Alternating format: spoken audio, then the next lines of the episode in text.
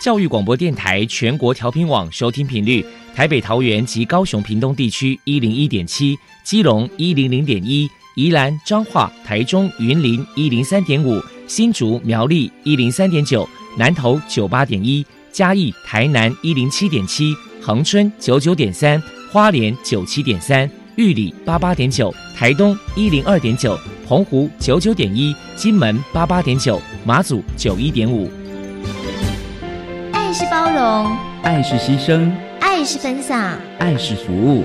因为爱，特殊教育充满了无限的可能。用爱关怀身心障碍同学的未来，用心倾听资赋优异子女的心声。欢迎老师、家长、同学们，大家一起加入特别的爱这个大家庭。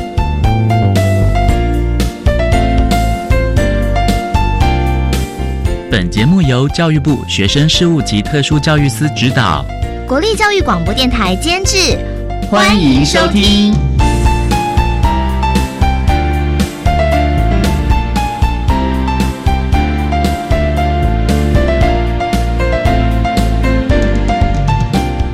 因为爱，我们在空中相聚，欢迎再度收听特别的爱，我是小莹。这个节目在每个星期六和星期天的十六点零五分到十七点播出。在今天节目中，将为您安排三个部分。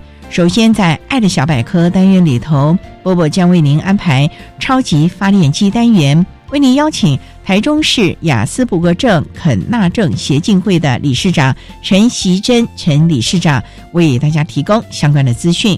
另外，今天的主题专访为您安排的是“爱的随身听”。为您邀请受台法人高雄市自闭症协进会的郑静娟理事，为大家分享不喜欢和人互动的孩子，谈自闭症子女教养的心得以及亲师沟通的相关经验，希望提供家长、老师还有同学们可以做参考了。节目最后为您安排的是“爱的加油站”。为您邀请获得一百零六年优良特殊教育人员荣耀的高雄市立大人国民中学资源班的蔡家芬老师，为大家加油打气喽！好，那么开始为您进行今天特别的爱第一部分，由波波为大家安排超级发电机单元。超级发电机，亲爱的家长朋友，您知道有哪些地方可以整合孩子该享有的权利与资源吗？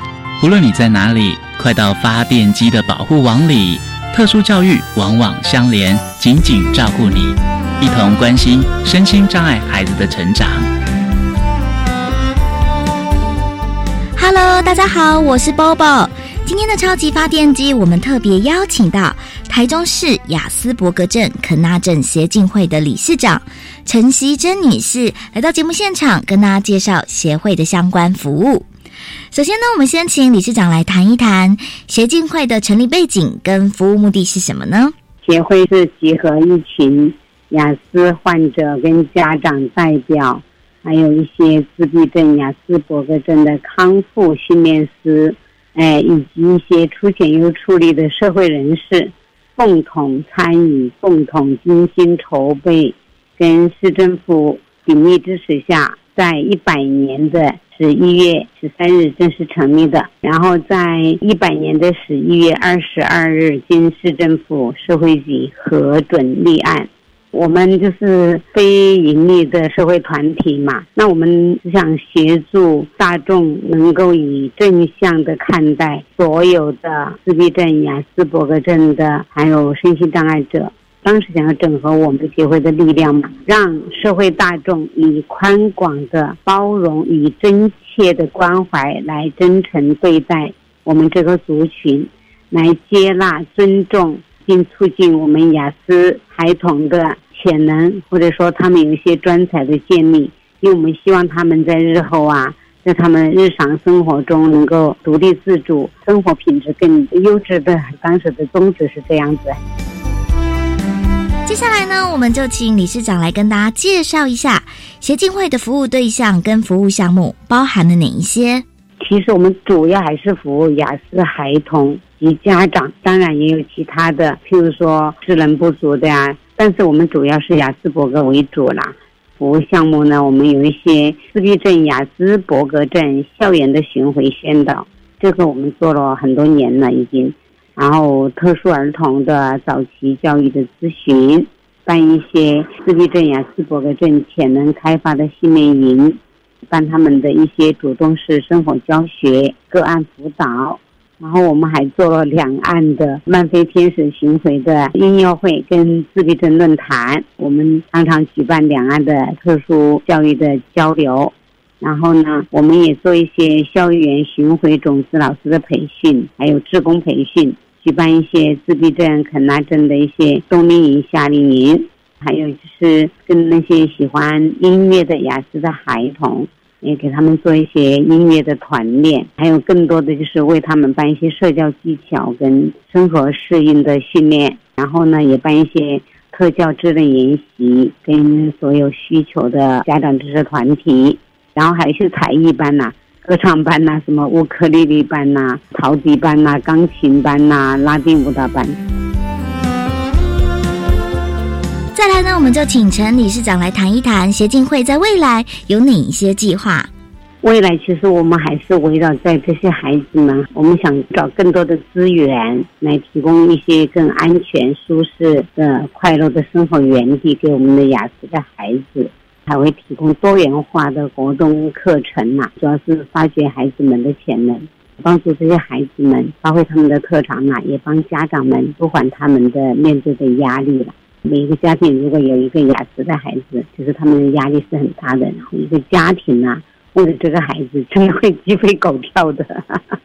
所以我们就会帮他们连接一些资源呐。当然，这些孩子们嘛，他们需要的就是以全人的观点来提供他们的一些家庭成员呐。然后同才呀，还有主要是还有一些教师，他们在学校可能跟这些社服人员呐，跟学校的老师啊，跟他们一起来讨论怎么样子来协助这些孩子。所以呢，我们也常常进入校园。其实我们在办理那个首富天使系列活动，其实我们就有很多的帮他们做一些课程呐，帮他们办理冬令营、夏令营呐。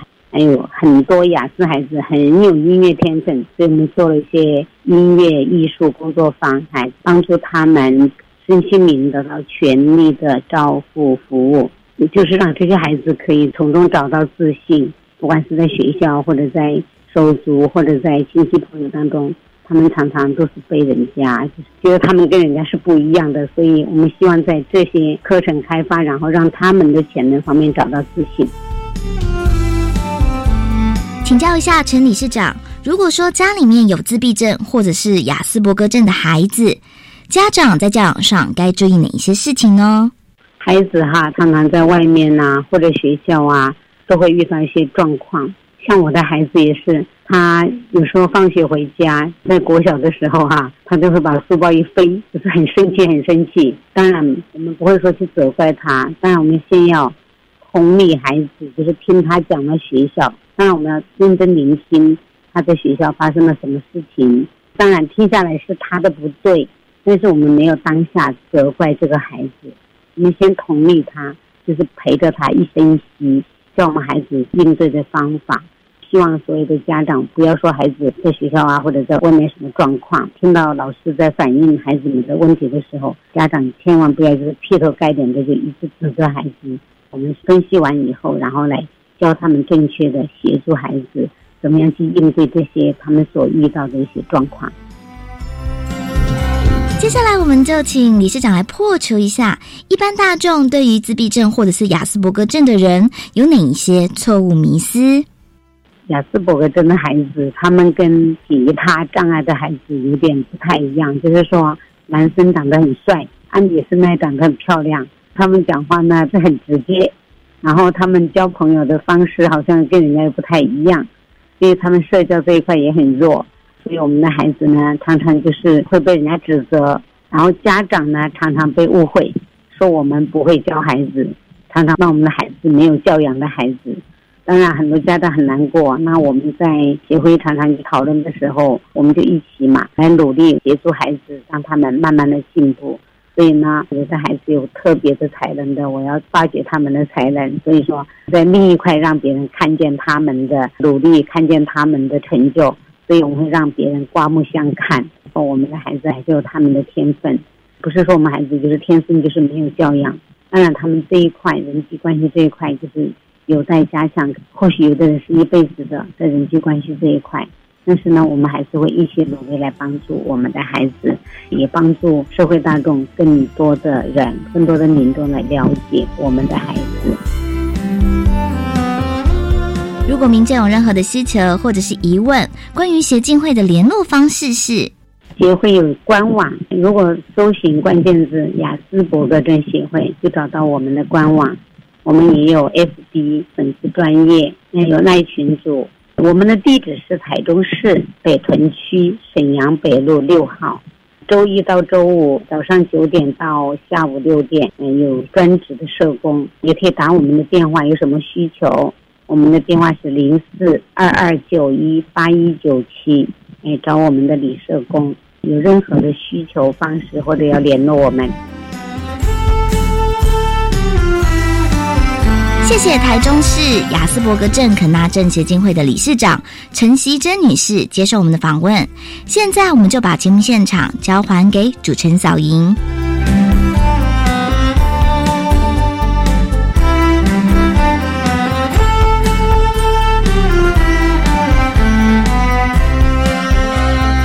谢谢台中市雅斯伯格症肯纳症协进会的陈希珍理事长以及波波为大家提供的相关资讯，希望提供家长老师可以做参考了。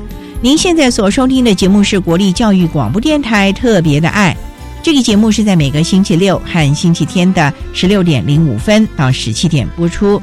接下来为您进行今天的主题专访，今天的主题专访为您安排的是《爱的随身听》。为您邀请社团法人高雄市自闭症协进会的郑静娟理事，为大家分享不喜欢和人互动的孩子谈自闭症子女教养的心得，以及亲师沟通的相关经验，希望提供家长、老师还有同学们可以做个参考了。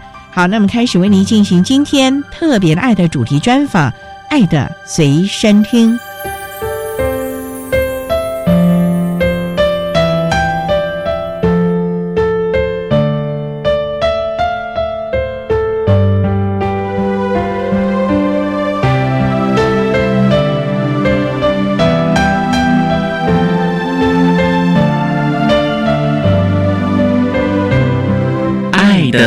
随身听。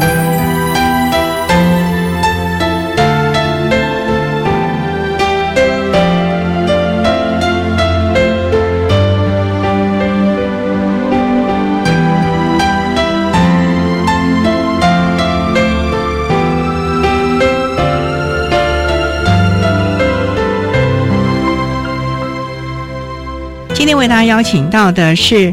社团法人高雄市自闭症协进会的理事郑静娟郑理事，郑理事您好，主持人好，各位听众大家好。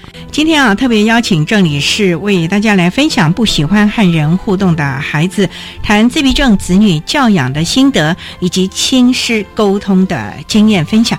那刚才我们介绍郑理事，您是社团法人高雄市自闭症协进会的理事，请问这个高雄市自闭症协进会是一个针对我们自闭症孩子的 NGO 组织吗？是啊。主要是家长还是孩子们？家长当初主要就是给家长们提供什么样的服务吗？当初最主要是我孩子在那边上课，嗯，他有开很多课程适合我们孩子。我们的孩子去外面上课多半都是被退货。你所谓的上课是幼儿园吗？早疗还是？哎，那时候他还有日托的时候。因为我的孩子自闭症，我们家族都没有啊，没有什么经验啊，也不知道怎么带他。他一碰到问题就脾气很大，然后会一直哭，不知道你怎么去处理他。那时候也不知道孩子有自闭症的问题，没有一经有鉴定出来。可是自闭症对我来说很陌生啊。那你们怎么会想要去鉴定他呢？因为他那时候四岁了，他没有语言啊。不会说话，不会说话。哦，他所有的表达方式都是以情绪来表达，肢体动作就是要不要丢啊什么的。嗯嗯，不如意就不是哭就是闹。这个是幼儿园的老师提醒你们，还是你们觉得不对了？应该说是我的加医科医生建议我去鉴定的。他说：“你这个孩子四岁了还不会讲话，不太对劲其他的功能都还不错，所以我就听他的建议。他有建议长庚高一啊，我家离高一比较近，就去高一挂号儿童性智科，然后鉴定，结果就晴天霹雳。哦，那时候已经四岁了。对，那鉴定出来，家里可以接受吗？当然不能接受啊，连我都不能接受。”怎么可以谈得上家人？自己就不能接受啊！可是孩子就是有状况。我们鉴定的医生是杨品珍杨医师，他就给我早疗的名单，可以做早疗的机构的。对对对对。然后那时候有日托，还有很多公立的幼儿园。那时候已经开学了，已经算晚了，所以很多公立幼稚园已经只要有特教的，全部都额满。嗯我就去排日托，日托那时候很夯，因为他的教养方式跟一般的幼稚园真的不一样，比较多早疗吗？不是比较多早疗，就是他重点是摆在如何教育家长去带你的孩子，当然孩子也是重点，因为那时候我们自闭症协进会开的日托班是家长要陪，反正他唯一的条件就是要有人陪，他在里面一年，我在那个过程就这样也陪了一年。那你的工作呢？我先生是自己开店哦，可是那时候为了陪他，就什么都放着了，就给我先生自己做。然后我就开始带着他做早疗，早疗的部分就是医疗院所，什么语言治疗啊、感觉统合啦、物理治疗啊。物理治疗的部分，它就是训练平衡感，就蛮多元的啊。那时候几乎整天的都陪孩子，是一个礼拜五天，有时候假日星期六早上还要。有课程就去呀，对我孩子有帮助，当然这是每个家长的心声啊。好，我们稍待再请社团法人高雄市自闭症协进会的理事郑静娟郑理事，再为大家分享不喜欢和人互动的孩子，谈自闭症子女教养的心得以及亲师沟通的相关经验。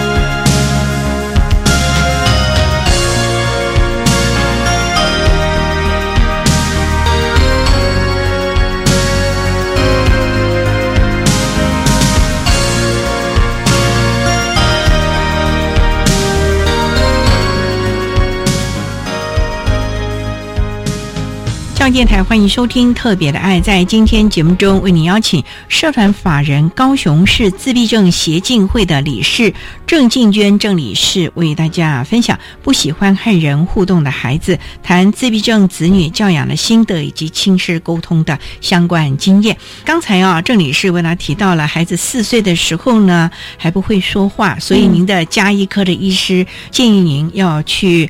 找医师做相关的确诊，确诊了之后，孩子确定是自闭症，所以你就开始进行相关的早期疗愈啊。你有几个小孩啊？三个，三个。这个是这个是最小的，最小的哦。前面已经有两个孩子了，那这个孩子到四岁不会讲话，你们那时候，哎呀，最小的嘛就疼，是不是？不是，那时候也会觉得怪怪的啊。哦，可是。早期人家都会讲说打架给两题，对对对，然后我就讲说缓缓看，再等等看。可是没想到一年一年过，他还是脾气越来越大，要不到的东西就哭啊、闹啊。前面的哥哥姐姐是不是都得姐姐姐姐们都得让着他？这个是男孩，嗯，难怪就更宠喽。也不是很宠啊，可是他状况这么多的情况下。他会吸引你很多注意力，相对的姐姐对姐姐的注意力就没有那么多，姐姐会怨呢。哇，两个姐姐都怨哦，怨啊！然后哎，到高中还怨呢。哇，都觉得说妈妈爸爸偏心哦。嗯，他们差几岁啊？差四岁，刚好也是他们需要人照顾的时候。对呀、那时候他就很心酸啊。我说我女儿，她小学的安亲班，每一次他们两个都在门口等妈妈。因为你带着儿子去做相关的早疗，没有，因为有时候我家开店嘛，然后他你看不会讲话，又过动，又很冲动，嗯你不可能说把他丢着，然后去开姐姐的安亲会。有时候你要等爸爸回来，哦就是他照顾我儿子之后，我才可以去，不然你根本不放心。他、什么时候给你冲到马路上，哇，那也危险哦。危险啊！所以姐姐她就说，小学的时候就在校门口、教室门口这样等着妈妈，人家全班都来了，就我还没来。对小孩的心理影响也蛮大的了啊。现在应该可以体谅了吧？现在多大了？他们都大学毕业在上班了。已经工作了。对呀、后来我参加自闭症协进会培训居服员的时候，哦第几批我不知道，反正就培训完之后，就开始带小孩，因为我有经济上的压力，因为这个孩子的关系，你不能全职去工作，你只能做兼职，因为带这种孩子，你不可能说一朝半世闯江湖，我还要跟着在进步，我才可以带他。我是协会的居服员，他有一系列的课程，等于说我可以赚钱，我又可以进修，又可以兼顾到带我的孩子。所以上课之后开始带小朋友，带小朋友的情况下，我会把姐姐拉进来，哦因为我要让他知道说，你今天用的每一分钱是我如何辛苦赚来的。姐姐那时候多大了？高中你让她来当志工，一起来帮忙。对寒暑假的时候，哦，所以她也就跟你一起的过程当中，了解到了妈妈的辛苦，对，还有了解这些孩子。也就比较能够体会妈妈的心情了。是啊，现在不怨了啊。对，我还蛮感谢他们，他会帮我带。有一次，爸爸跟弟弟有冲突，嗯啊，因为第一次的时候，弟弟被打得很惨，哦，打到出去人家都说我家暴。哇，然后第二次在相同的情形发生的时候，因为两个一杠上，情绪都在当下，哦不可能抽离呀、那姐姐就会突然声音插进去说：“弟弟，我们到楼上去，我要给你看什么好看的东西。”就帮我把弟弟带走，然后爸爸走到外面去，就不会两个杠上，然后弟弟又受伤。所以有的时候还是要能沟通的啊。好，那我们稍待再请社团法人高雄市自闭症协进会的理事郑静娟郑理事，再为大家分享不喜欢和人互动的孩子，谈自闭症子女教养的心得以及亲师沟通的相关经验。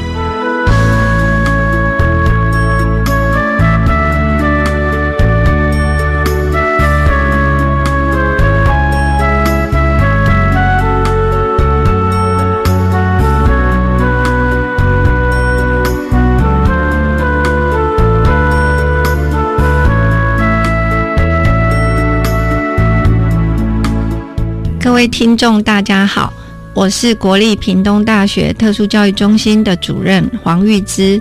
我们中心呢提供高屏地区咨询专线的服务，电话是零八七二二四三四五零八七二二四三四五。这个专线过去是由各领域专长的老师轮流值班，提供家长、老师、行政人员咨询服务。今年改变方式，家长或老师们有问题打进来，我们会先把您的问题记下来后，转给适当的老师，主动跟您联系，让家长或老师不用等每一个专长的老师的时间再打电话进来。欢迎大家多多利用，谢谢。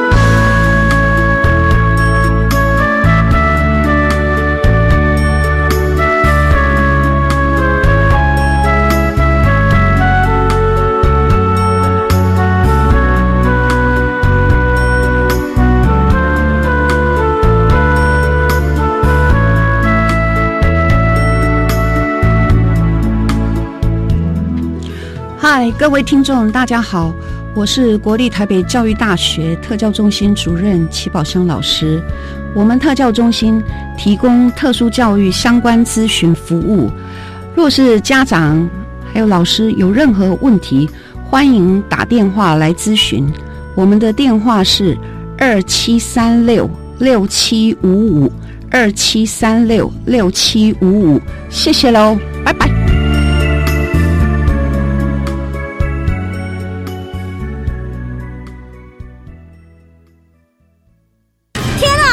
食品工厂好像使用违法添加物哎！食品检举，请打一九一九。哎，这罐头上面的标示不清不楚哎！食品相关咨询，请打一九一九。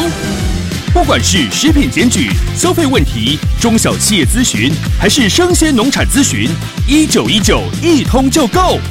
全国食安专线一九一九一通就够。以上广告由卫生福利部提供。大家好，我是基隆市私立长庚森林幼儿园的园长高培顺。这次很高兴能加入首批准公共幼儿园的行列，让家长、孩子及老师能在第一时间感受到准公共幼儿园的好。自从园所加入准公共幼儿园后，家长对园所更加友善，且整体托育品质，包含学习环境、教保服务人员的薪资、家长对园所的托育满意度。幼生报名登记人数以及园所企业形象的塑造，都有正面的影响。希望未来有更多的园所一同加入，一起打造平价优质的托育环境。我们一起加油吧！准公共幼儿园优质评价，让你托育的好，负担得起。以上广告由教育部提供。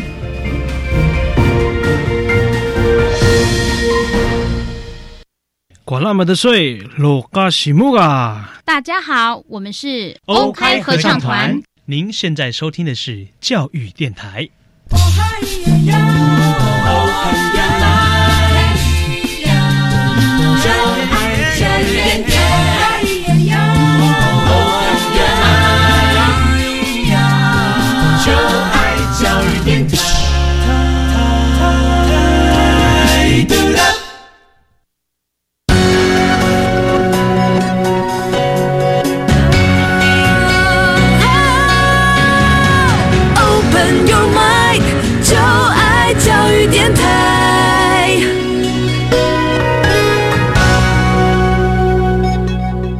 电台欢迎收听《特别的爱》这个节目，是在每个星期六和星期天的十六点零五分到十七点播出。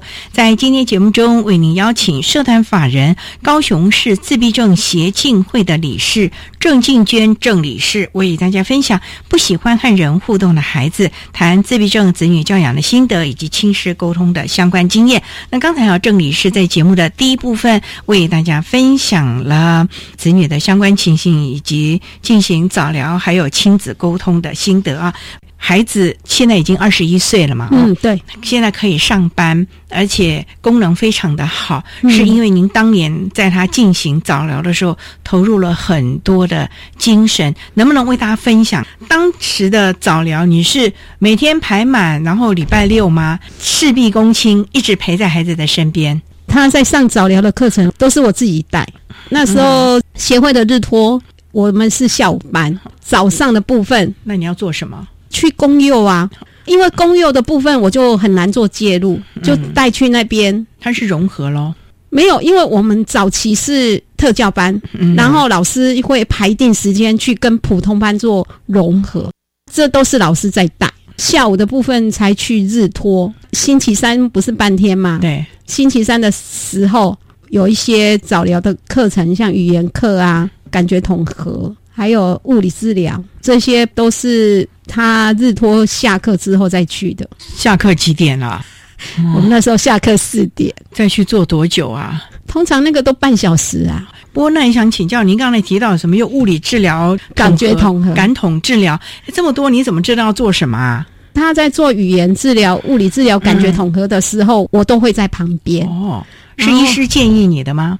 不是啊，因为那时候我们的课程允许我们在旁边看，那我才知道他在上什么。我对我孩子的教养观念就是说，他所上的课程不是只有在上课那个阶段，我要延续到他的生活。哦，这样还有呢，你仍然要把老师教的、治疗师教的，你在生活中不断的练习。对，这样才会有效果。所以你就在旁边当陪读妈妈。对呀。譬如说，感觉统合，走平衡木，因为我们家没平衡木啊，那你怎么办？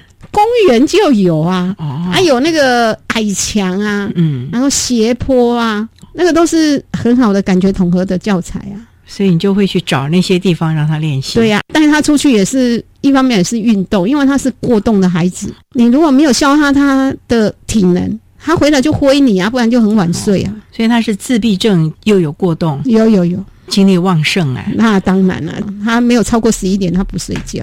那早上又很早起床了。对呀、哇，那你不累死了？是啊，他小六那一年，我带他去晨泳，从此改变了我的生活。哦，怎么说呢？你也知道游泳很累啊，对然后一大早五点就起床，他起得来吗？我叫他，他当然要起来啊。当妈的比他这么用功，当然他要起来，然后带着他去晨泳，因为那个是以前我们在海光那边有一个游泳池，嗯，那个教练希望我带孩子加入。那个是普通孩子在上的课程，他就说我的孩子可以加入。我想说哦好啊，人家教练不可以呀，就去了就要游了一年。以前打死中午都不睡觉啊，因为他中午不睡觉，在学校会干扰别人啊。嗯，我就跟资源班老师讲好，睡午觉的时候去资源班，资源班就请他扫地拖地。他愿意吗？你就要去做这个事，大概小时候被我啊了，所以只好乖乖。对呀，难道你是属于那种虎妈型的吗？是啊是啊，带孩子我是虎妈。就是原则坚持了，你觉得这个是有效的，你都没有考虑到他的心情哦。有啊，他后来我带他参加游泳比赛的时候，他会怨我已经跑步了，还要叫我游泳练习，他会这样念呐、哦不过这样一路走来，我还是不后悔，嗯因为那一年的晨泳让他学会了睡午觉。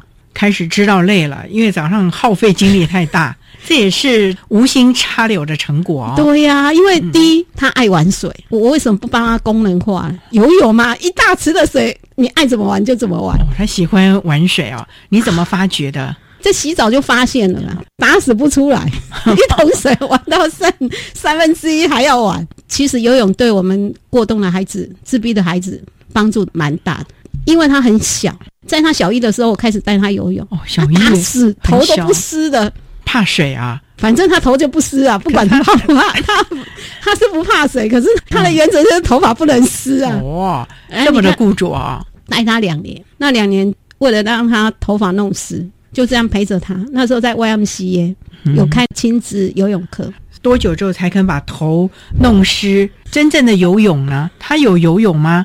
还只是玩水？在 YMCA 只是玩水。那时候他头不弄湿啊，到了第二年我换我火大了，嗯拿了洒水器在后面吹他。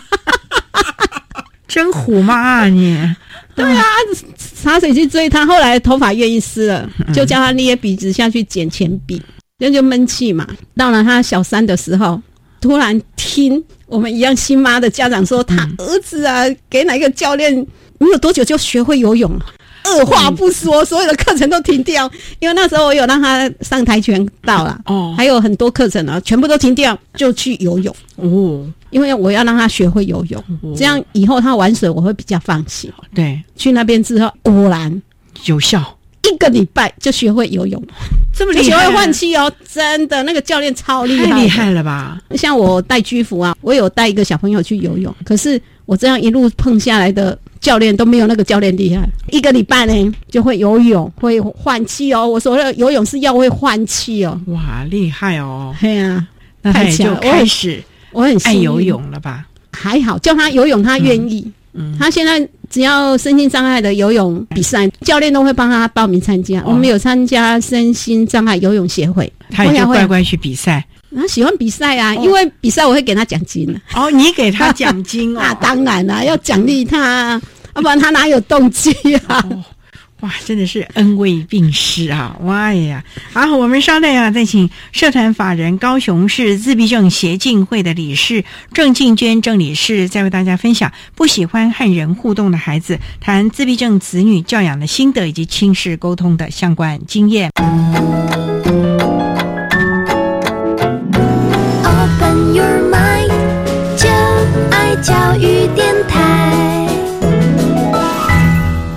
教育电台。教港电台，欢迎收听《特别的爱》。在今天节目中，为你邀请社团法人高雄市自闭症协进会的理事郑静娟郑理事为大家分享不喜欢和人互动的孩子谈自闭症子女教养的心得以及亲师沟通的相关经验。那刚才郑理事提到了，花了好多的时间训练你的孩子游泳，主要的是因为他喜欢玩水。如果学会游泳，比较没有安全的顾虑了。对，好，这个是其中早疗的一部分。嗯那其他的早疗，你一直强调说就是早疗做得好，所以你的孩子现在的表现超脱一般自闭症的孩子。嗯能不能谈谈除了游泳，你还做了哪一些陪伴以及早期疗愈的事情？诶生活自理。那时候在日托的时候，星期三有一个课程，就是家长要带东西去分享是的。哦，就是有点小小的座谈的。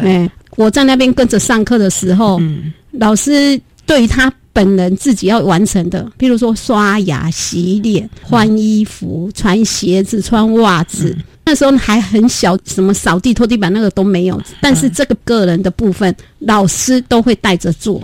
然后我们就看到了，哦，我的儿子能力没这么弱哦。之前都是你帮他弄，那当然了，不晓得说自己孩子可以做。对，在那时候看到老师的能，嗯我为什么做不到？因为我有看到老师在做，然后我们就延续在家里。其他家长是不是也这样啊？我不知道，可是起码你回去规定孩子自己穿衣服、自己刷牙、没有那个过程，当然要训练。有些孩子需要长一点的时间，有些是不用，要看他的能力到哪里。可是只要你有那一份心，就会培养起来。你花了多少时间让他生活自理？一直在花，一直在花。到了大概小学毕业就差不多了，到国中阶段就是搭车训练。所以你花了将近六年的时间训练刷牙、洗脸、穿衣服、穿鞋子。没有，到了小三的时候就开始家里的环境，就是他个人 OK 了，就开始家里的环境了。我老了，你要叫他做什么？扫地、拖地板、洗衣服、晾衣服、折衣服。姐姐们有做吗？没有，他会怨啊，就还有倒垃圾，姐姐都没做，为什么我做？我就叫他自己想，你想想看，姐姐一天做了什么对家里有贡献的事情、啊？你做了什么？后来他就不敢讲话了。他自己知道姐姐们也做了很多事。对、我们家除了个人自己的事要自己做之外，公共领域呀、他们都要帮着做，没有说妈妈做啊，他们在那边看电视，没有那样，嗯，反而是妈妈看电视，他们在做，所以你都分配好了各自负责的领域，对对，到时候就去做检查而已。哎呀，哎呀，聪明的妈妈啊！啊，后来姐姐比较大了，因为读书嘛，嗯她的功课压力比较大，就后来大部分都是我这个孩子在做。哇，她接手了，有怨言吗？姐姐都不做了，这要看妈妈的功力怎么化解她的怨言。妈妈怎么化解的？就像刚刚所讲的，因为每个人有自己要做的事情，嗯他的课业上没有很大的难题啊。因为我不会要求他做很多很多的课业，基本的完成就好了。哦，然后他很多时间就在那边玩啊，那边闹我啊。嗯，与其让他闹我，倒不让他工作，打扫家庭环境。哎，对，所以他也是个家事达人喽。是的，嗯，我常讲，我现在很幸福。平常我老公煮饭，我老公是大厨，还有个二厨，老公不煮，会叫儿子煮。他也会煮饭呢、会呀、他有中餐证照，这个要感谢三信家商。还有中餐证照哦。对，因为他那时候考上高职特教班，在在三星，三星家商嘛，哎，他的训练很扎实。有很多人疑问呢，他拿这个证照干什么？嗯煮饭给自己吃啊，这一点不重要吗？对不对？为什么一定要煮给别人吃？可以给妈妈吃啊！我老了，我不会动了，躺在那里生病的，谁煮给我吃？当然是我儿子啊！哎呦，真好哎，您真是 未雨绸缪。没有，我儿子小六那一年，我生了重病，躺在床铺上不能动哦，就耳石掉落啊，天旋地转啊，很难受啊！哎呀，吓死了！哇，那儿子有没有吓到那一次？有，所以国中开始为什么会训练他搭车？因为他有些课程，当我不能载他去的时候，他要自己搭车去呀、这时候就会要开始训练了。你怎么、哎也够狠训练法？因为那时候我们上画画课，在博正的艺术治疗课程，博正离我家不是很远，可是我就不能送他去呀、我就跟他说：“你骑脚踏车去。”然后他我会骑哦，会，然后那时候我就请跟我们一起上艺术治疗的妈妈，请她帮我注意看我儿子到了没，到了请她打一通电话给我。那个路程他是熟悉的，因为我载他，他熟悉啊。问题是他自己去，我不知道啊，会不会过马路？第一次啊，哈，你心也揪在那嘛，哈，就是揪在那里才会请同样是新妈帮我注意一下。哦，他有安然到达，然后就自己骑骑骑去了，然后上完课又自己骑回来。他也知道妈妈身体不舒服，我要自己乖乖。对，到了国中，他读大人国中特教班啊。早上我送他去，嗯，下午他就自己走去捷运站，因为他们从大人国中走到捷运站有一段路，我就请他自己走。哪一站呢？在我们高雄，大人在五块厝。哦，五块厝那里。啊，大人国中在建国路，五块厝在中正路。走有一段路，他脚程快，大概十分钟啊。我来走要十五分钟啊。啊，因为两边就商家，诱惑还蛮多的。三点他都这样自己搭车回家，所以你也就放了很多的心了。嗯，开始训练搭车这样的一个能力。对对，所以后来他就可以拍拍照了。他现在是假日都拍拍照啊！哦，不理你了，最好不要理我，我要放松。虽然说不要理你，可是其实看到孩子能够独立啊，其实是妈妈最高兴的事情了啊！放下了心头那块石头啊！好，我们上代在影社团法人高雄市自闭症协进会的理事郑静娟郑理事，在为大家分享不喜欢和人互动的孩子谈自闭症子女教养的心得以及亲师沟通的相关经验。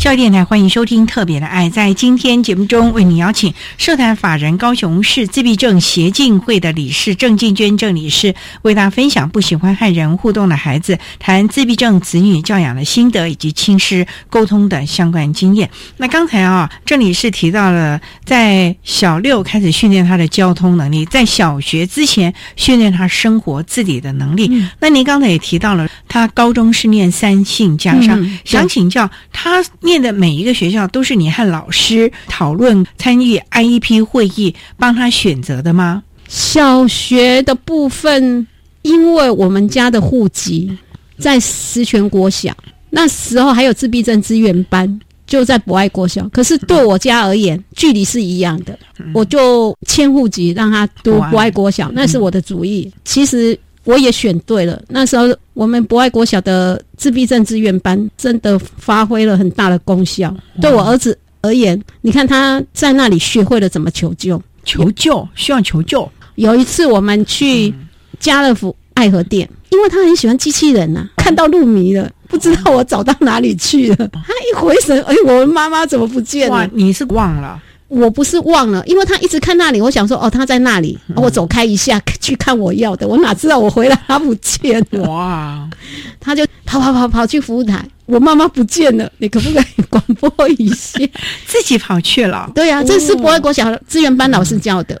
那时候我们在那里学了很多。嗯，他每一个阶段的老师是我儿子有福气，真的，资源班的老师。普通班的老师，其实他到现在可以去上班，我只是在那边穿针引线呢。真正训练他的，真的老师的功劳，我真的太感谢他们。也要你配合老师吧。现在例如说 IEP 的会议，你要了解自己孩子需要什么，老师你也要跟他善尽沟通的责任，知道老师教他什么，回家之后你照表操课啊，要把它延续到家里啊。所以你跟老师的互动应该是都不错的吧？对，我的原则就是说。孩子在学校，他没有跟我抱怨，没有提出什么问题，我就在家等。有问题马上支援啊，没有问题我们就放手让老师去带。因为有时候老师做的方式不一定是你喜欢的，可是我们不能看当下，后面成果一定有他的用意。对，像他国中的陈老师，虽然一开始。我对他的教法不是很认同，可是事后我真的很感谢他。第一，因为我儿子打死不跑步，我是带他游泳。你不可能每天去游泳池啊！陈老师训练他，我家儿子身材很好，为什么？因为每天没有游泳，他就跑步，他会自己跑，而且他跑步姿势超美的。因为我们的孩子哈不太会冲刺，可是他是 很会冲刺的孩子。那个是学校老师教的啦，就是他国中的老师。嗯。一定要他跑步锻炼，我说过他过动嘛，那、你过动你没有适当的消耗他的体能，他有时候挥凯做挥啊，因为有些事情他还不能明辨是非的时候，老师指导他。啊，他听不懂，或者是说跟老师情绪来了。嘿，情绪来了，老师会请教助陪他去跑步。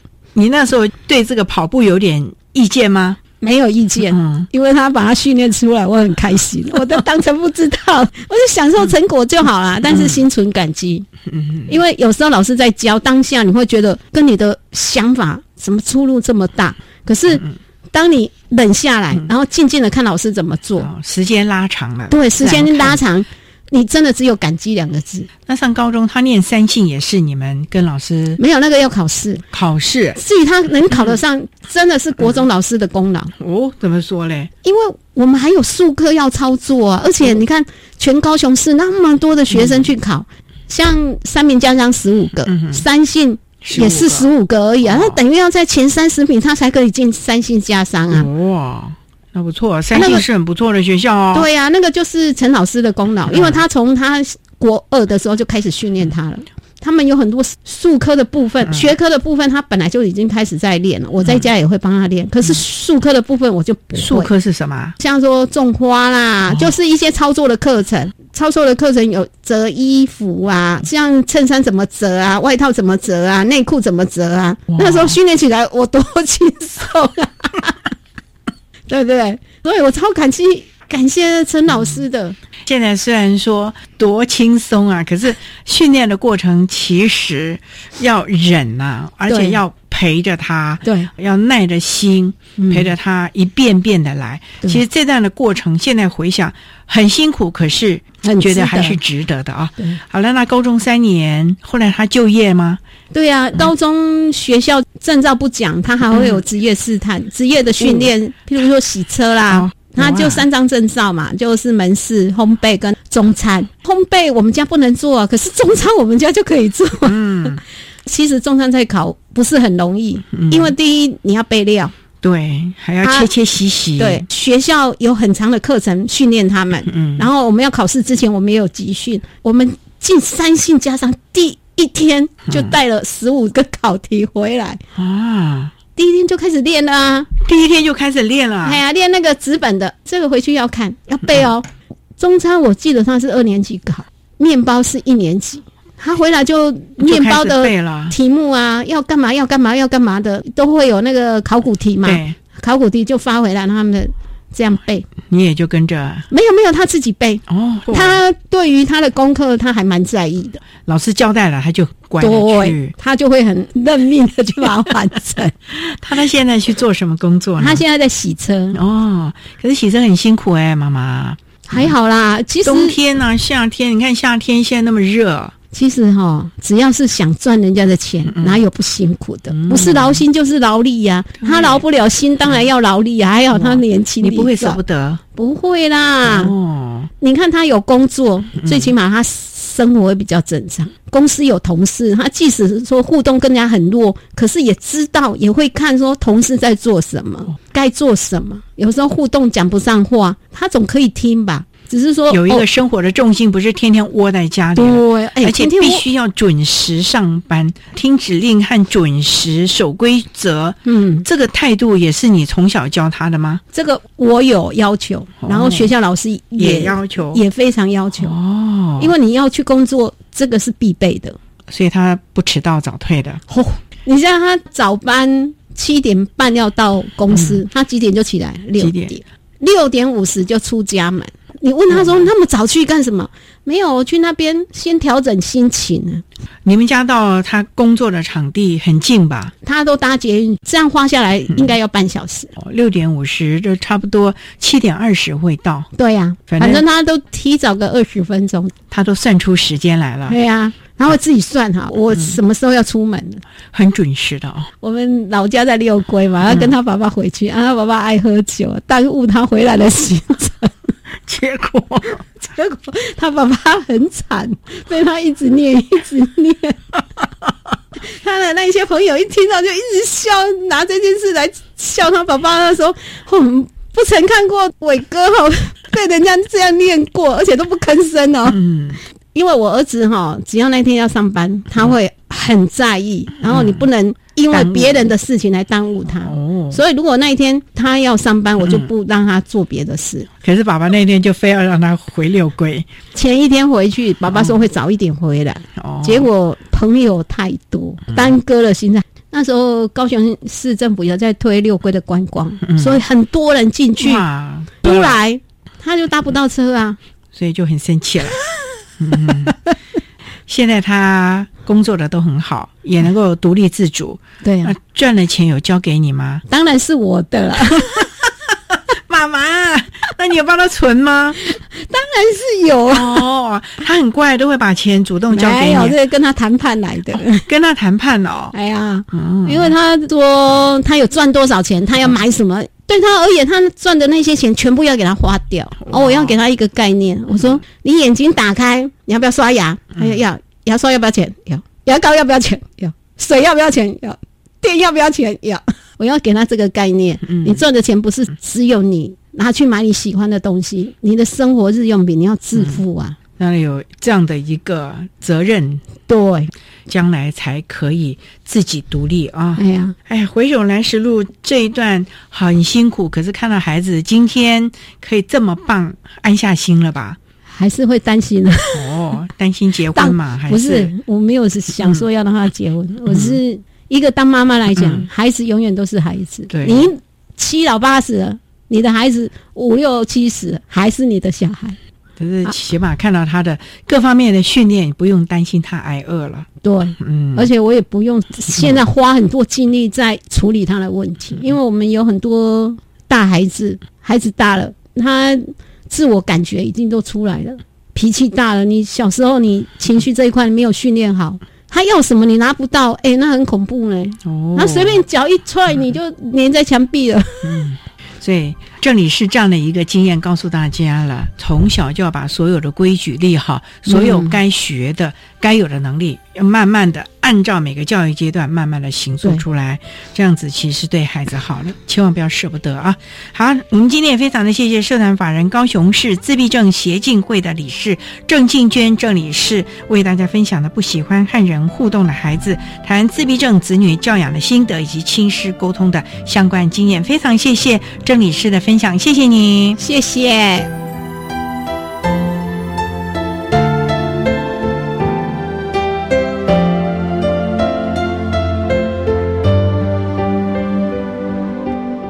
谢谢社团法人高雄市自闭症协进会的郑静娟理事，为大家分享了自闭症子女的教养心得，还有亲师沟通的相关经验，希望提供家长老师可以做参考了。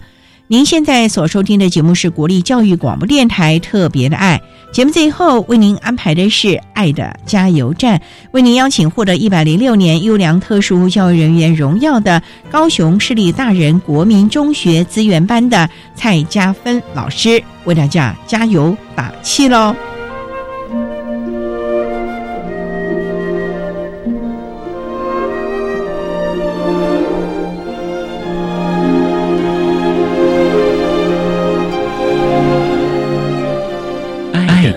加油站。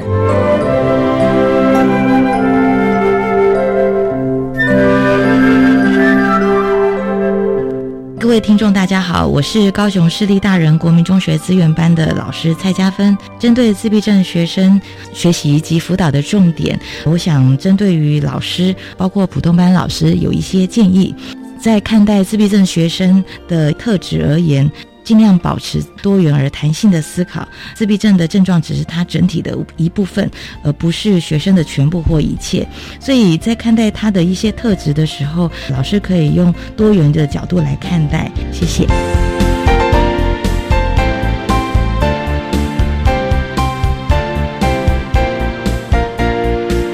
天节目就为您进行到这了，感谢您的收听。在明天节目中，为您邀请获得一百零六年优良特殊教育人员荣耀的高雄市立大人国民中学资源班的蔡家芬老师，为大家分享星空的孩子谈国中教育阶段自闭症学生辅导以及教学的策略，希望提供家长老师可以做参考了。感谢您的收听，也欢迎您明天十六点零五分再度收听。特别的爱，我们明天见了，拜拜。